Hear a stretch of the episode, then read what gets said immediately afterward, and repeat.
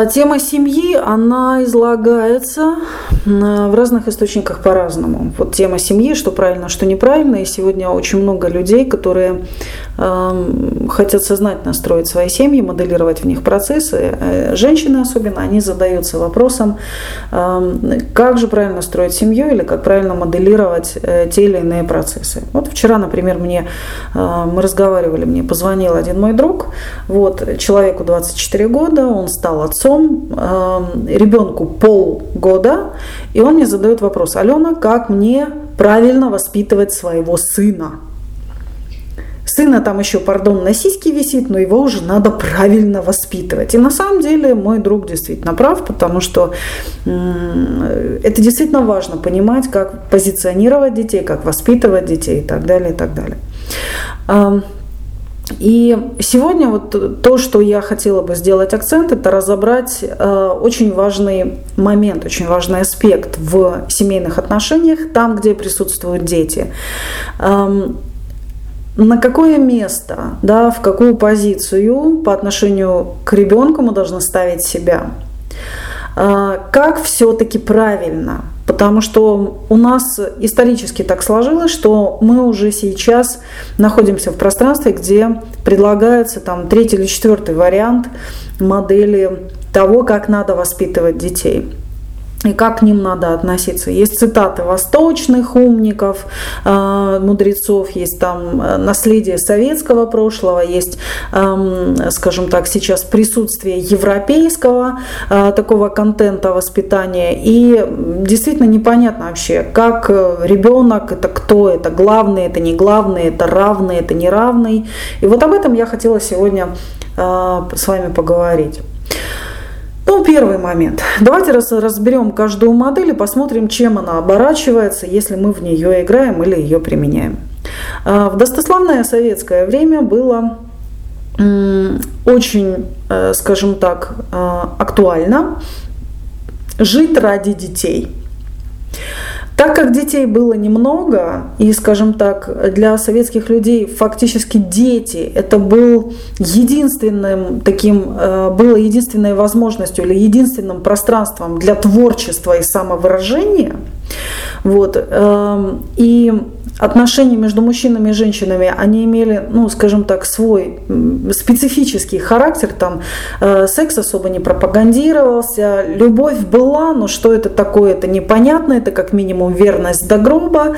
И вот советская парадигма воспитания детей и отношений к, ним в семье была э, скорее протранслирована следующим образом. Люди встретились, любят друг друга страшно, поженились, завели ребенка и начинают жить ради того, чтобы там по, поэтапно покупать телевизор, машину, там собирать деньги на квартиру или стоять в очереди на квартиру и постепенно сосредоточить все свое семейное счастье вокруг ребенка или там двух детей. А, то есть в Советском Союзе не редкость, я не скажу, что у всех а, ребенок был главным то есть как Мишенька скажет, как Сашенька захочет. Ой, у моей Леночки температура, даже не у моей Леночки температура, а мама очень часто любит говорить, у нас температура, у нас прорезался первый зуб. Я говорю, надо же, не поздно ли в 30 лет? Говорит, нет, ну вы что, у нас там, мы пошли, мы уже держим голову. То есть есть такое слияние, присоединение к ребенку, и ребенок становится чем-то вот очень важным.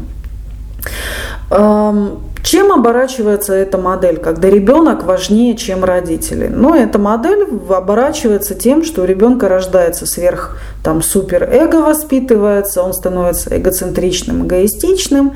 И, мягко выражаясь, в таком случае он царь, а родители плебеи и прислуга. Ну и мягко выражаясь, когда ребенок вырастает в такой модели, то тогда родители хотят эм, там какого-то взаимопонимания и хотя бы маломальского уважения, потому что я ж тебя кормила, ростила, я ночей не досыпала, я ж все ради тебя, и с этим дураком ради тебя жила, там и так далее, и так далее, или я из семьи не ушел ради тебя. Вот очень часто люди говорили, вот, а ты такая свинья неблагодарная, там работать ты не хочешь, и такой-то раз такой вообще. А проблемка-то, собственно, не столько в ребенке, столько в той модели, которую ему предложили. Ему предложили, ты царь, а мы народ, мы твои слуги. И, в принципе, что царю делать? Сидеть на троне, кривить морду недовольную и орать «хочу это, хочу это, хочу это, это не хочу, это не хочу, это хочу, это не хочу, это хочу, это не хочу». Ну и как следствие вы сами прекрасно можете понять, что э, царь вырастает очень плотно в позиции царь, вот. Э, уж насколько это для его жизни радостно и продуктивно, это уже 17-й вопрос и 18-я поправка на ветер. Но, по крайней мере, есть одна очень четкая модель. Родителей он своих не уважает. И я наблюдаю такие вещи, к сожалению, во множественном числе такие вещи, что Дети такие потом преуспевают, действительно, родители в них много вложили, это дает, например, свои плоды. И вот эм, там у меня много таких примеров перед глазами, когда дети становятся преуспевающими, богатыми, живут хорошо и даже очень хорошо, а своих стареющих родителей, они, мягко выражаясь, где-то сбрасывают на обочину, потому что взять из них больше они ничего не могут. Родители как-то служить уже не могут. То есть об отношениях человеческих, о модели любви, взаимного интереса, почитания, уважения здесь речи не идет. Потому что отношения сплошь и рядом были смещены в сторону функции. То есть ты хочешь, я делаю. Да? Тебе плохо, я тебя спасаю. Вот. Поэтому, уважаемые родители, будьте осторожны. Такая модель, э, в нее можно поиграть, пока ребенок малюсенький, но вряд ли стоит э, такую модель применять всерьез и надолго, потому что когда ребенок э, вырастет, он обязательно станет хамом, либо он просто будет реально просто тривиально равнодушен и нечувствителен к вашим потребностям и проблемам. А в хорошем смысле слова никто не отменял э, того, той связки, что ребенок беспомощен в детстве, а родители э, бывают беспомощны в старости. И поэтому родители вкладывают в ребенка в детстве свои силы и много своих сил. И в хорошем смысле слова дети обязаны помогать своим родителям в старости. Нравятся родители, не нравятся, это уже дело личной кармы, но э, уважать людей, которые тебя вырастили, это, ну, мне кажется, просто даже человеческая обязанность э, каждого, каждого человека.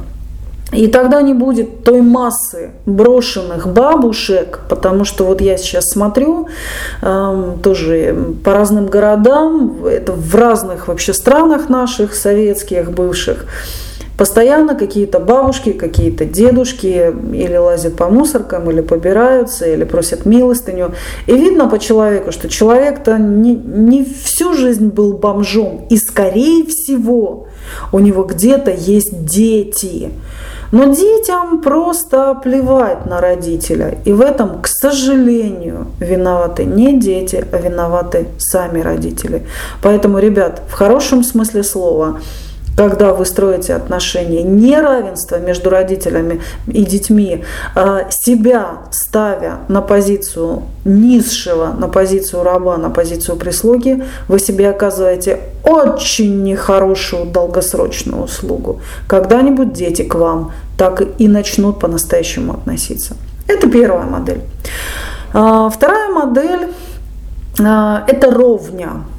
Она сейчас всячески транслируется в Европе, в США, а, вот в таких эм, э, социально активно, материально развитых странах. И эта модель заключается в том, что, ну я уже не говорю о том, что в некоторых там странах уже э, нет мамы и папы, есть родитель номер один и родитель номер два.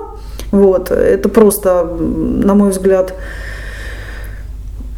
ну, надо иметь очень специфические мозги, чтобы к этому прийти. Вот. Э, но, по крайней мере, что муссируется и что уже предлагается на территории России и Украины, Беларусь, слава богу, от этого отбилась, это предлагается то, что родитель ровня ребенку и ребенок ровня родителю. Вроде бы неплохая ситуация.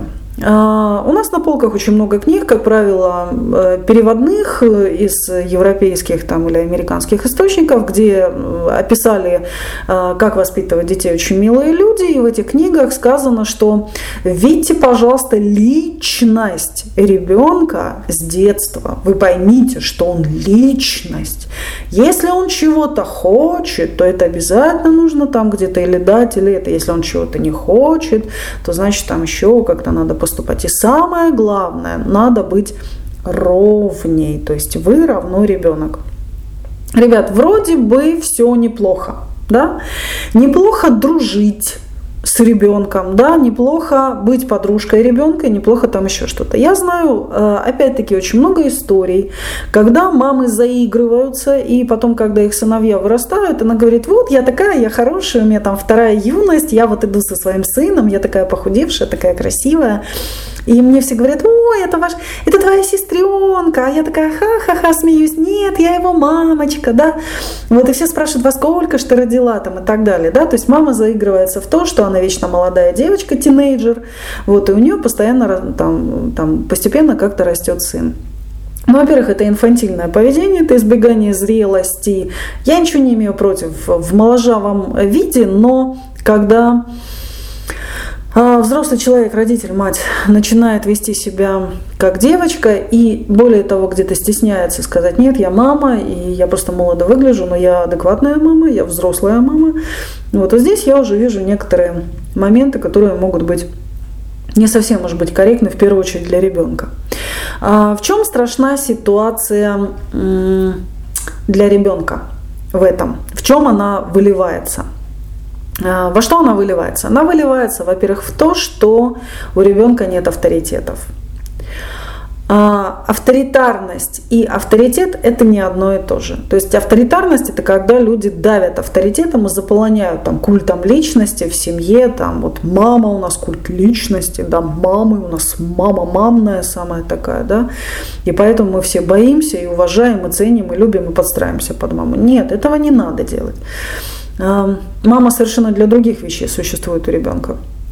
Вот. Э, но когда ребенок ровня своему родителю, то, во-первых, он у него отсутствует опора, потому что на друзей опереться невозможно. Опираются изначально на отца и на мать. А второй момент. У ребенка нет модели уважение к старшим, более значимым, более ранговым людям. Это вроде бы, наверное, неплохо. Но на самом деле это дает а, постоянную профанацию и неумение э, разговаривать, общаться или работать с какими-то там, например, властными текстурами или структурами. Но не всегда такое будет. Там человек, например, может попасть э, на стол к хирургу, и к хирургу точно заигрывать не надо, называя его по имени, ласково и там говорить, эй, дружище, ты не очень-то меня зарежь. Нет, человеку надо довериться и отдаться да, во власть его умения, таланта, навыка и так далее. Вот момент, который а, бесценен в отношениях неравных, это момент, когда человек а, приобретает возможность разных ролей, разных статусных, разного статуса, разного положения. То есть я адекватно себя веду, когда я не важен и не значим. Я позволяю себя вести, я позволяю себе быть ведомым, я позволяю себе принимать, я позволяю себе зависеть. Я это умею, я понимаю, в каких ситуациях это правильно. Если же я все время ровня с родителями, это, во-первых, транслируется такая вещь, что родители ненадежные, что у родителей мозгов-то на самом деле не очень много, не намного больше, чем у меня. И ребенок начинает получать такие энергетические на психическом уровне сигналы, э, рождаются симптомы такие, что а надежности-то, защищенности и стабильности-то и нету. Потому что родитель болтается, как, э, там, я не знаю, там, белье в полынье. А, потому что он эмоционально нестабилен. Он куда я поведу, туда он пойдет. Он везде вот так вот э, ровный, равный мне. И это говорит о том, что родитель не авторитет, не опора, не защита, не стабилизатор, не гарант, безответственный. Также это транслирует ребенку то, что мне очень рано нужно научиться принимать решения и брать ответственность за себя, за свою жизнь, потому что на эту парочку положиться невозможно. Более того, у ребенка зарождается опять-таки целый комплекс реакций и отношений, позиционирования по отношению к родителям. В частности, отсутствие уважения, отсутствие почитания, эм, отсутствие э, понимания родителей, размытость ролей и так далее. Э, чем это оборачивается? Это оборачивается в любом случае против ребенка больше, чем против родителя. Ребенок растет невротиком, ребенок либо раньше времени взрослеет, либо он э, не взрослеет, либо он э, станов, ну, остается потерянным по жизни, потому что родители должны были помочь ему э, постепенно передавать частями э, ответственность за свою жизнь, а не всегда делить напополам, потому что равный – это значит равноотвечающий. То есть э, ты не сделал домашнее задание, ну я на тебя давить не буду, потому что ты за это отвечаешь, и ты завтра пойдешь и ты получишь там за это по шее. Ребенок в определенном возрасте, он не понимает, что такое ответственность. И э, в определенных случаях за ребенка надо брать полностью ответственность. И э, я не говорю, что надо ногами, пинками, там, дрессурой какой-то заставлять ребенка делать там домашнее задание, но ему нужно объяснять, что, дорогой мой, что и сегодня нужно сделать домашнее задание. Более того, ты его сделаешь. А, более того, я тебя очень прошу, давай мы договоримся, что там домашнее задание, или если ты, э, то есть ты учишься, и это важно, поэтому эм, ты будешь учиться хорошо. Я тебе готова помогать э, в том, чтобы разбираться во многих вещах. Я готова помогать тебе разбираться, узнавать, я буду тебе объяснять, но ты будешь учиться. То есть э, тем самым вы гарантируете, вы показываете ребенку в том числе пример эм, взрослой модели поведения. Вы ребенку подсказываете пример э, взрослого отношения к жизни. Вы э, даете ему бесценный опыт подчинения, потому что в жизни масса есть ситуаций, когда надо подчиняться. Эм, могу их привести самые такие, ну, яркие, что ли. Например, когда холодно, надо одевать шапку. Да, приходит зима, приходят там какие-то непогоды, нужно этому подчиняться и не ходить с голой поясницей в тонких колготах, например, да, или там в тонкой какой-то одежде и без шапки не форсить при минус там 30, да, или даже при минус 10. Это, во-первых. Во-вторых, эм, бывают ситуации, там, например, когда женщина идет рожать. Там ты полностью подчиняешься, да, ты сотрудничаешь с акушерами, с врачом, но ты полностью подчи- должна подчиниться, ты должна слышать, иначе этот процесс пойдет по кривому сценарию и будут очень много проблем. Когда ты рожаешь ребенка, вот я сейчас говорю за женщин, там родила ребенка, тебе нужно подчинить себя, свое время, свою психику тому, что ты будешь ребенку давать энергию, что ты будешь ребенку давать внимание, ты будешь его кормить, выращивать, менять подгузники и так далее, и так далее. То есть ты будешь на него тратить свое время, а себя на время ты отставишь в сторону. Поэтому э, плюс какие-то очень сложные ситуации, там, например, грамотное поведение в чиновничьих инстанциях, про грамотное поведение там в милиции, там, ну, то, там много есть ситуаций, когда нужно уметь отходить на менее значимую позицию. И этому навык, ребенок, навыку ребенок учится как раз в неравенстве, а не когда все всегда равны. Ну и самая сложная вещь, что ребенок э, теряет опору, не может опереться на родителей, он перестает родителей воспринимать всерьез, у него есть такие друзьяки, у него на самом деле он получается из разряда социальный сирота. У тебя есть подружка и дружок, но у тебя нет отца и матери. У меня есть пример, моя подруга юности, которая там со временем осталась без эм, там супруга, там свои сложности и так далее. Ее сын называет ее Ленчик. Ленчик, ленчик, мы с ленчиком, ленчик. Ну и куда это годится? И она говорит, вот мне с ним там сложно, потому что он не слышит, потому что там то, потому что все. Я говорю, Аленочка, милая моя, а что ты хотела, если ты ленчик? Ты девчонка со двора, у него таких миллион, понимаешь? Он хочет слышать, хочет не слышит. У него матери нет. Я говорю, Ален, ты пойми, у него матери нет. Ни плохой, ни хороший. У него никакой матери нет. У него есть подружайка. Родители очень важные люди в жизни ребенка. Они транслируют, э, источают, проводят такую энергию, которая но родительская энергия – это незаменимая энергия, это незаменимый опыт, это необходимая энергия в жизни человека. Вот мы все говорим, а, там, что для того, чтобы ребенок хорошо рос, нужны витамины там, А, В, там, С, Д, Е, Ф, К, Л, М, Н и так далее. То есть да, нужны витамины, да, нужны там аминокислоты, да, нужно сбалансированное питание. Но редко кто вообще задумывается, что ребенок растет – из трех источников. Ребенок растет, исходя из э, натальной энергии, вот той энергии, по-моему, перинатальной энергии, которая у него заложена э, в почках. То есть есть определенная энергия жизни, которая дана родителями, как импульс вот в зачатии, импульс потом э, транслируемый в рождении. Ребенок тратит эту энергию, и именно эта энергия позволяет ребенку расти.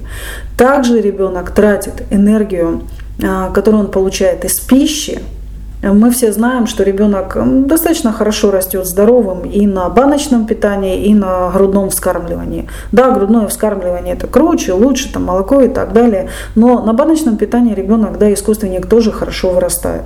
И очень мало отличий по физическому состоянию там у детей, либо надо очень сильно это э, как-то исследовать, да.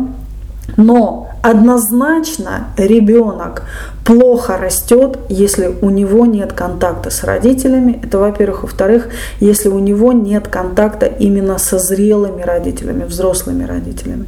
Потому что ребенок растет присоединенный к полевым, энергетическим, психоэмоциональным структурам родителей.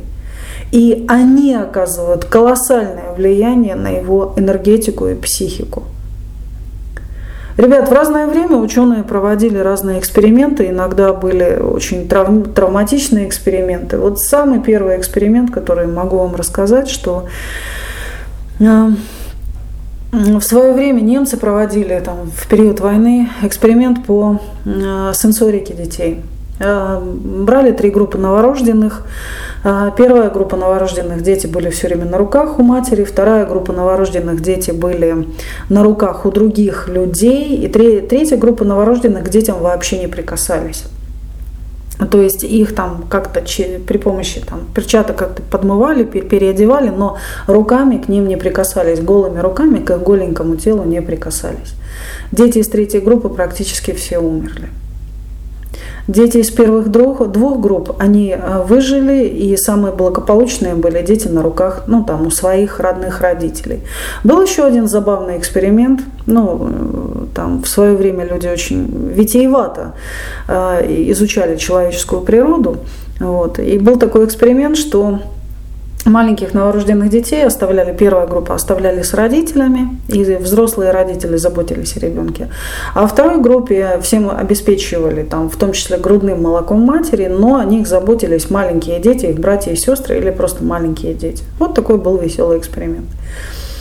Дети во второй группе, они отставали по умственному развитию. А там, где воспитывали взрослые мать и отец и были полностью в контакте, выполняли взрослые функции, то ребенок рос полноценно. Ребят, поэтому вы можете поискать другие еще какие-то исследования, их на самом деле очень много, но не оскудняйте своих детей тем, что э, вы себя ведете как Микки Маус и Покемон. Не надо.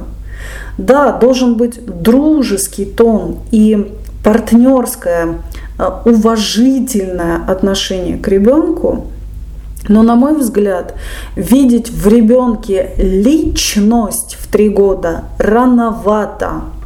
Потому что по определению личность – это продукт роста и воспитания. А выдающаяся лично, личность – это удачный продукт роста и воспитания индивидуума. Я думаю, что важно видеть в маленьком ребенке огромный потенциал, который станет личностью, должен стать личностью. Вот это будет, на мой взгляд, правильно. Хотя, конечно, решать вам. А, еще один главный момент, который а, возникает, э, когда вы слишком задруживаетесь своим ребенком, ребенок опять-таки перестает вас воспринимать всерьез, и ваши какие-то требования, поучения, предостережения, а особенно в период подростковый и юношеский, э, вы обязаны позаботиться, потому что там идет череда серьезных выборов у человека и так далее. И ребенок может вас просто променять на других друзей, которые ему покажутся более близки по духу, либо покажутся более понятными а, для того, чтобы сделать свой выбор. Он не будет вас уважать, если вы будете транслировать ему равенство. Я еще раз говорю, я говорю о том, чтобы транслировать, сейчас мы рассмотрели момент равной позиции, что нет родителя, нет ребенка, мы две равные личности, и я вот личность, родившая другую личность, я воспитываю с позиции личности и такого энергетического психоэмоционального равенства. Третья позиция. Позиция неравенства, но это позиция, когда есть очень четко обозначенная роль а, родитель взрослый, и есть четко обозначенная роль э, ребенок, ну, маленький или там ребенок того возраста или человечек того возраста, в котором ребенок сейчас находится. То есть либо малыш, либо младенец, либо отрок, либо там э, юноша, да, подросток, юноша, девушка и потом уже зрелая личность. А, что такое позиция взрослого родителя? И чем полезно, я считаю такое а, взаимодействие самым полезным? Потому что, во-первых, а, взрослый родитель – это человек, который как раз понимает, что у тебя не просто предмет любви, у тебя не просто там продолжение твоего рода, у тебя не просто там мой ребенок, мой любимый мальчик или моя золотая девочка, да, у тебя родился, да, и сейчас в твоих руках находится огромный потенциал чьей-то удачной или неудачной жизни.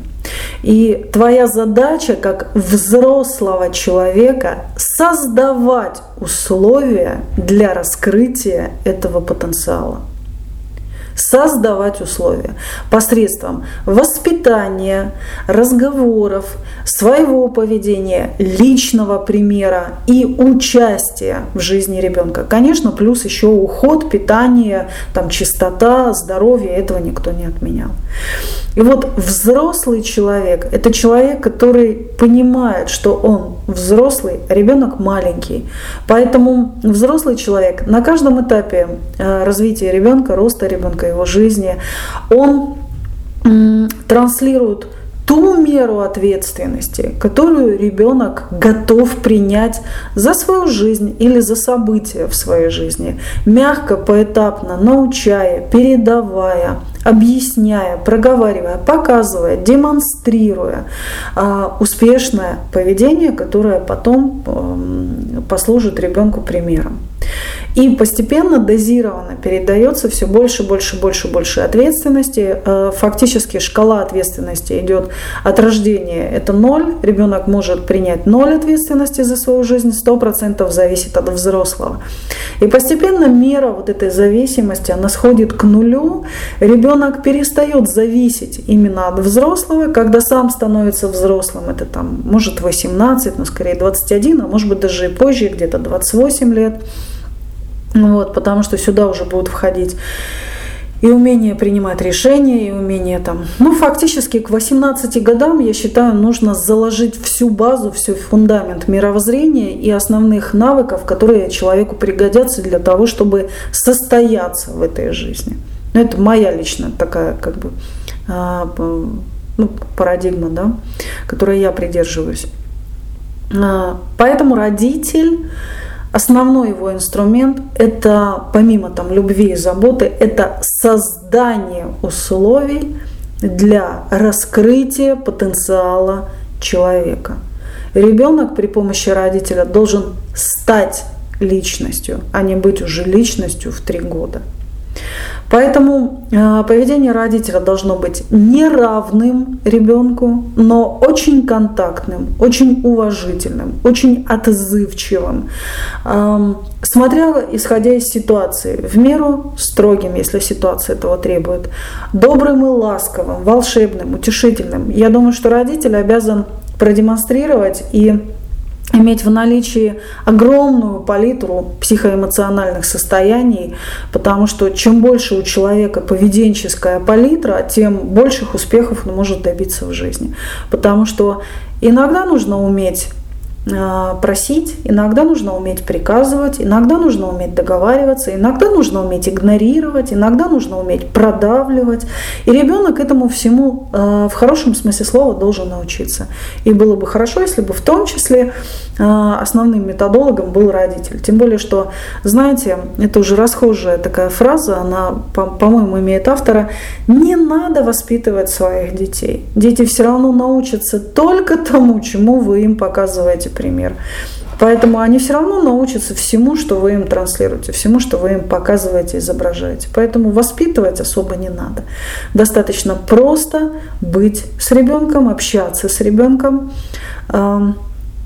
быть самим собой, но учитывать, что рядом с вами потенциал совершенно другого человека.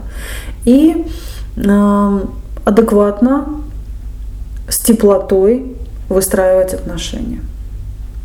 Я считаю, что третья позиция самая правильная, потому что она гарантирует ребенку а, первый момент, вот самое важное в возрасте от 0 до 3 – это познать максимальную стабильность, максимальную защищенность. Вот от 0 до 3 ребенок, пожалуйста, с удовольствием может быть царем. Там, исполняйте многие вещи, там еще что-то делайте, но тоже разумно. Не позволяйте там ребенку идти в разнос. Не разносите его психику, не приучайте его к истерикам. Хотя разные есть любители разных характеров, ну вот, да, если родитель сам истеричен, то на кого же еще ребенку-то быть похожим? Не на дзенского же мастера. Поэтому э, вот поступайте максимально адекватно с ребенком, насколько хватает вашего ума, насколько хватает вашей сердечности и чуткости. И понимайте, что ребенок в хорошем смысле слова это глина, э, на которой я бы не сказала, что именно вы лепите, только вы лепите э, какие-то формы, но ваше поведение, ваш взгляд, ваши отношения, ваш тон голоса оставляет следы, оставляет отметины и отпечатки.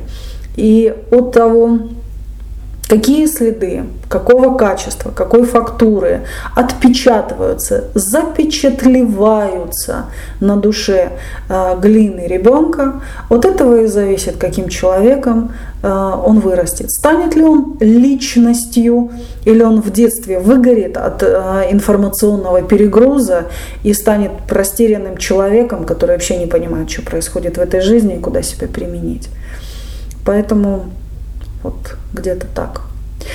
Я имею такое мнение на этот вопрос. Я считаю, однозначно считаю, что ребенок не ровня родителю, хотя бы по одной простой причине, что до скончания своих дней ребенок энергетически связан с родителями, и именно ребенок получает от родителей энергию рода.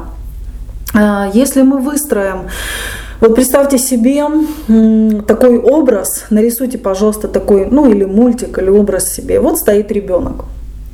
А, за его спиной, как формат поддержки тех, кто был перед ним, вот за его спиной стоят его родители, отец и мать.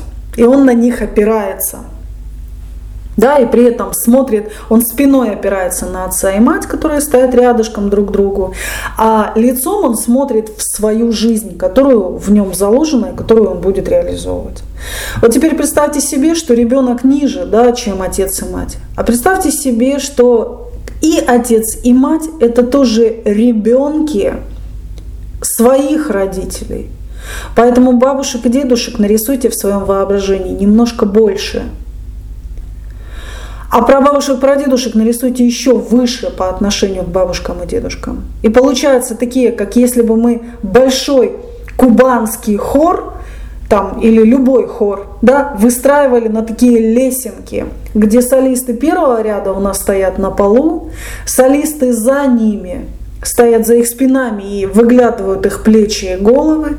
За ними еще на ступеньку стоит следующий ряд, и там стоят солисты и выглядывают тоже плечи и голова, и так далее, так далее, так далее. Вот в принципе, ребят, это модель иерархии рода. Вода всегда, энергия всегда течет от места, где ее много, к тому месту, где ее мало. Это во-первых. Во-вторых, родитель всегда больше, чем ребенок. Потому что родитель, он может не дать ребенку денег, он может не дать образование, он даже не может не дать там ласки, счастья, внимания и так далее. Но родитель ребенку дает одну очень важную вещь. Он является его дверью в этот мир. Он дает ему жизнь. Жизнь – это дар, это то, что является самым ценным и самым большим в жизни человека. Потому что пока в человеке теплится жизнь, у него могут быть разные события, хорошие, плохие, богатые, бедные, там, счастливые, несчастливые. Но события всегда наполняют жизнь. А если жизни нет, то можно поставить все деньги мира перед гробом человека. И у меня есть фантазия, что, мягко выражаясь, они ему будут до фени, потому что он уже лежит смирно, холодненький, и жизни нет ни на копейку. Поэтому родители всегда больше, чем дети. Бабушки и дедушки больше, чем их, ну, чем родители, да, чем их дети и так далее. И на этом строится э, архитектура рода. Наши древние прапращуры, они вообще великаны, энергетические, духовные столпы, а, на которых стоит и из которых транслируется род.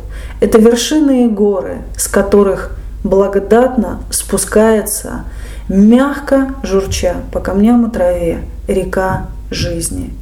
И пусть река жизни каждого из нас к нам приходит изобильным потоком и вливается в нас.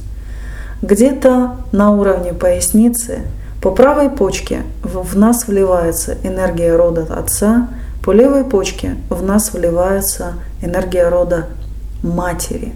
И когда мы меньше чем наши родители, мы можем безмерно, безгранично пить из источника рода. Как только мы себя возомневаем, что мы больше, чем родители, что мы такие крутые, что мы им равны и так далее, у нас в этот момент источник энергии рода пересекает Вспомните физику или хотя бы пойдите на кухню, возьмите два стакана, положите трубочку в каждый стакан, налейте воды и туда, и туда, и поиграйте с принципом сообщающихся сосудов. Стакан пустой нижний, он может быть наполнен только при условии, если вы второй стакан с трубочкой поднимете вверх. Тогда вниз потечет благодатная влага из реки, из емкости жизни. В тот момент, когда вы свой стакан поднимаете выше уровня второго стакана, поток иссякает моментально.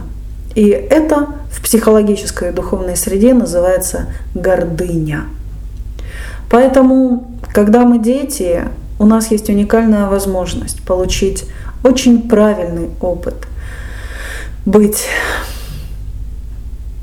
облагодетельствованным просить, получать, пить из источника, который принадлежит нам по праву.